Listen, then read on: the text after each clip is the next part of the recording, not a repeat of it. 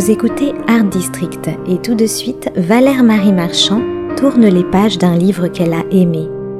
C'est la chronique au fil des pages.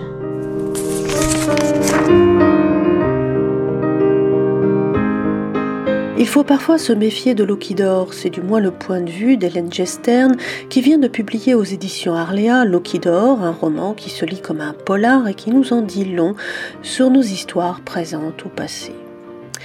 Dort est en effet une plongée dans l'inconscient de la vie amoureuse. C'est une immersion en eau trouble, une enquête existentielle sur les non-dits qui nous obsèdent. Son personnage principal s'appelle Benoît Lausanne. Par hasard, alors qu'il s'apprête à quitter sa femme et à fuir le domicile conjugal, il croit reconnaître Irina, son premier amour, qu'il a quitté sans crier gare vingt ans auparavant. Toute fugitive soit-elle, cette vision l'obsède Benoît, qui se situe entre deux écueils, soit entre un mariage à la dérive et une vie professionnelle assez chaotique, va dès lors se consacrer tout entier à cet amour perdu.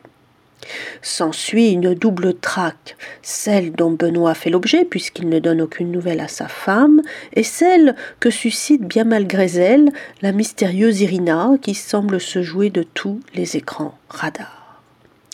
Voici ce qu'on peut lire en tout début du livre. C'est quand je me suis levée pour payer que je l'ai vue. Elle se tenait au bout du comptoir, de profil, à quelques mètres de ma table. Je ne sais pas à quoi je l'ai reconnue, à sa silhouette anguleuse, cette voussure du dos caractéristique des gens trop grands, ou peut-être à sa nuque, à cause du grain de beauté planté à la naissance des cheveux clairs. Mais surtout, je crois à sa manie de piocher un billet dans sa poche entre l'index et le majeur et de le tendre, encore plié, à la serveuse. Elle avait changé, plus maigre, la peau des mains tannées par le soleil, les cheveux toujours couleur de blé mûr, mais entremêlés de fils gris et coupés courts. Elle portait des lunettes à fine monture de métal, une veste de toile au rebord usé, un jean fatigué. J'ai pu voir au moment où elle empochait sa monnaie que ses ongles, dont elle n'avait jamais pris grand soin, étaient en deuil comme ceux des mécaniciens ou des jardiniers.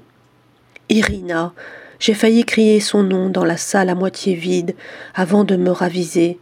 Cela faisait presque vingt ans maintenant, et il n'y avait aucune, aucune chance pour qu'Irina, mon Irina, se retrouve un soir en train de boire un café crème au buffet de la gare, V, vêtue d'une veste défoncée et les mains pleines de terre. Les mains pleines de terre, Benoît ne va pas tarder à les avoir aussi. Du jour au lendemain, il change de nom et d'identité. Il bloque son téléphone portable, il ne donne plus aucune nouvelle à sa femme. Il joue aux abonnés absents. Il se déleste d'un encombrant passé et fait tout ce qui est en son pouvoir pour échapper à toute vie sociale. Pour survivre, il se fait même embaucher comme aide jardinier au domaine du Précis, un château situé non loin de cette rencontre décisive.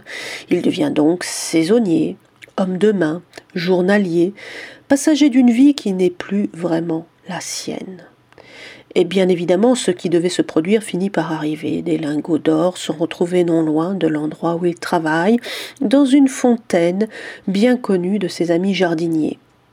Cette trouvaille est d'autant plus troublante qu'on vient aussi de retrouver à deux pas de là et en pleine nature le corps d'un homme, d'un journaliste un peu véreux, un peu maître chanteur à ses heures.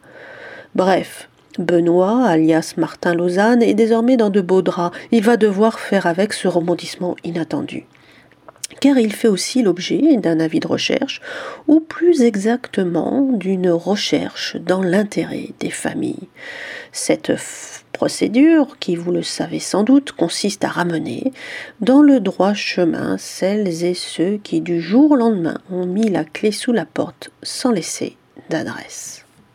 Sa femme, Sabine, qui n'a pas vu le naufrage conjugal venir, n'a pas compris sa fuite sans doute ne la comprendra-t-elle jamais, sans doute aussi n'y a-t-il rien à comprendre.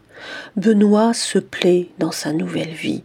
Il aime les odeurs de terre qui se dégagent de la serre, ce glissement du jour à l'ombre des sols pleureurs, cette lumière soudaine au détour d'une allée. Quand il songe à expliquer l'inexplicable, il pense à un tropisme plus profond, presque organique. Une part de moi, dit-il, réclame la protection des arbres, des odeurs végétales, de la lumière filtrée par les frondaisons, comme si ce bouclier naturel avait le pouvoir de me protéger du sordide de l'existence. Et puis, il y a cet amour perdu, cette douleur qui a un nom et un visage, cette silhouette entreaperçue qui ne cesse de le hanter. Si le mariage l'a tué à petit feu, cet amour de jeunesse lui redonne une raison de vivre. Benoît mène donc l'enquête.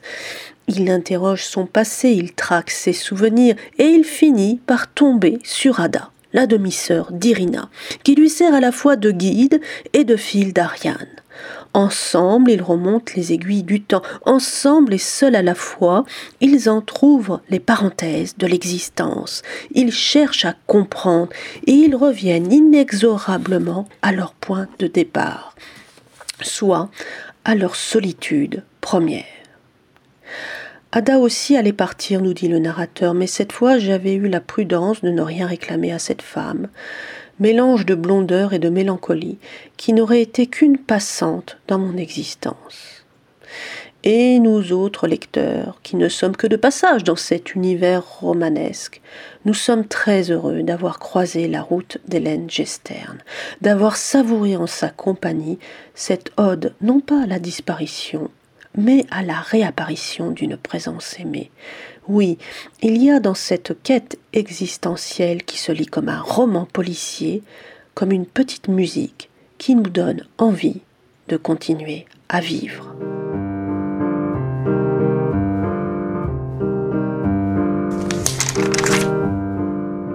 C'était Au fil des pages, la chronique littéraire de Valère Marie Marchand sur Art District.